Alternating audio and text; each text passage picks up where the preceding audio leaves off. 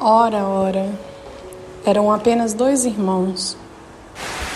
Aconteceu numa época aí que haviam dois irmãos que resolveram presentear o seu pai.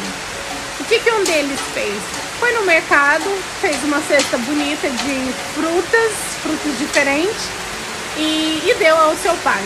Já o outro irmão foi e preparou um banquete maravilhoso, colocou a mesa posta, fez tudo lindo, perfeito, preparou um belo de um frango assado com muitas outras coisas e serviu ao seu pai. O seu pai, vendo todo o carinho, o encanto, o preparo daquele segundo filho com tudo aquilo que ele se dispôs a fazer, recebeu de uma forma mais receptiva esse presente o outro irmão, que ficou com muita inveja, com muito ódio, foi e matou o seu irmão.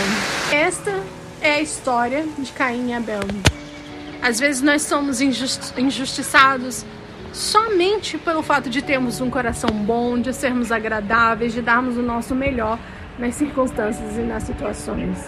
Eu sei que muitas vezes a gente fica muito triste com as injustiças que sobrevêm sobre nós, mas nós não devemos desfalecer porque tanto para Abel quanto para Caim, cada um deles tiveram o futuro que eles mereceram. Um deles andou errante pelo mundo, o outro foi, ó, direitinho para o paraíso. Viver para nós é Cristo e o morrer é lucro.